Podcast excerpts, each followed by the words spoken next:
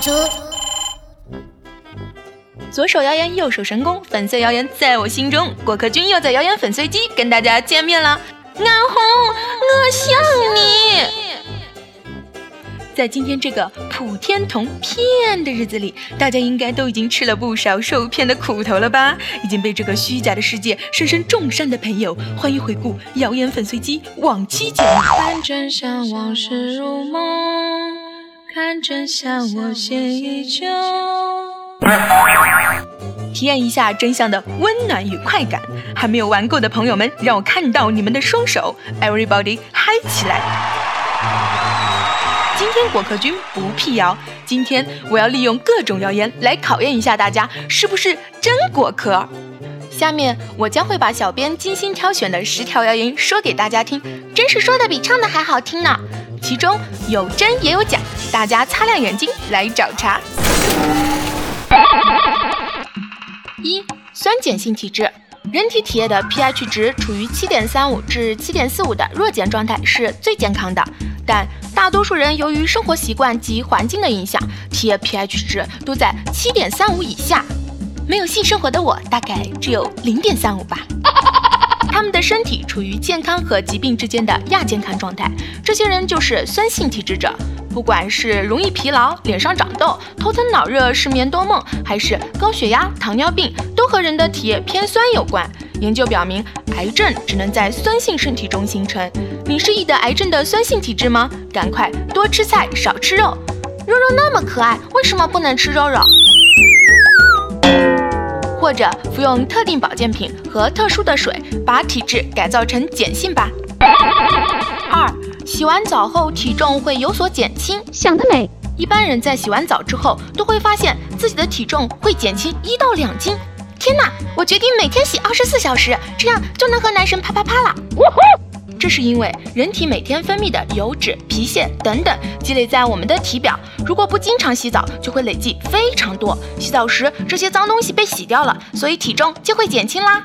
感情宝宝那不是胖，那他妈的都是一身土啊！三，孩子发烧要首选物理降温方式，酒精擦浴最管用。很多家长在孩子发烧的时候，都会在孩子的额头、耳朵后面、腋窝下面、大腿根部、手心、脚心抹上酒精，因为这些部位大多是淋巴比较集中的地方，酒精有助于散热退烧。等酒精挥发完再抹。如果孩子烧得不高的话，很快就会退烧，非常管用。好像很有道理的样子。孩子感冒发烧怎么办？多半是废了，打一顿就好。公牛看见红色的东西会生气。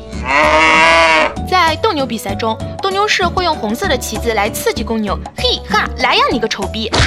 在农村生活过的朋友应该也都知道，小时候经常会被告诫：狗蛋不能穿着红色衣服在田间走来走去。如果被正在耕地的牛看到，可能会被攻击。由此可见，公牛对姨妈色非常敏感。俺当年穿着红裤衩，可是被追了八条街呀！水果分公母，品质有差别。大家在选购水果的时候，对如何买到好吃的水果都会比较困惑。有这样一个秘籍，分辨水果的公母：一、橘子和西瓜，肚脐大的是母的，小的是公的，母的味道好，里面有宝宝。二、脐橙和橘子一样，也是按肚脐的大小分公母。三、番木瓜，公瓜椭圆形，身重，核少，肉结实。味甜香，木瓜身稍长，核多肉松，味稍差。四梨，母梨脐部圆而凹入，细腻味甜；公梨脐部不整齐而突出，质粗味淡。六，吃黑木耳和猪血可以清肺。木耳中的胶质可把残留在人体消化系统内的灰尘、杂质吸附集中起来，排出体外，从而起到清胃洗肠的作用。木耳和猪血清肺，对于大多数人来说是常识。为什么朕不知道呢？天哪，你才不是人，关你屁事！七，喝带钙热饮有害健康。很多热饮杯盖上都有一个三角符号，中间写着不同的数字。专家表示，最常用的六号塑料材料是聚苯乙烯。我没有说是一路向西啊。高温下会放毒，喝热饮最好不要带盖喝。一号塑料耐热温度是七十摄氏度，六号是九十摄氏度，二号是一百摄氏度，五号是一百三十摄氏度。八，咬断舌头可以立即毙命。影视剧里你一定见过这样的场景：被捕后不堪受辱的角色咬舌自尽。这是因为舌头中分布着重要的静脉血管，咬断舌头可以让人立即毙命。我每次吃饭都会咬到舌头，为什么我还没有死？难道我是被选中的孩子？你是猴子派来的逗逼吗？九，多吃蛋白质就能多长肌肉。有很多人为了健身练出腹肌，会给自己制定一些训练时间表。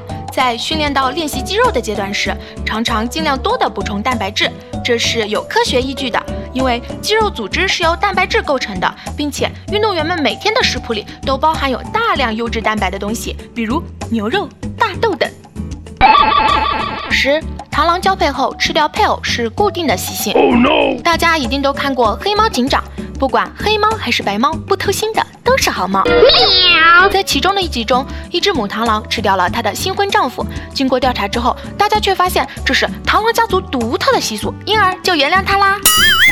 螳螂在交配以后，雌螳螂会吃掉雄性来补充养分，而雄性也甘愿为了子女牺牲自己而被吃掉。一个吃货总是能找到很多理由证明自己的。以上就是我们的十条谣言啦，到底哪条是真，哪条是假呢？大家可以在社区中讨论自己的答案哦。正确答案将会在下周五的谣言粉碎机中公布的。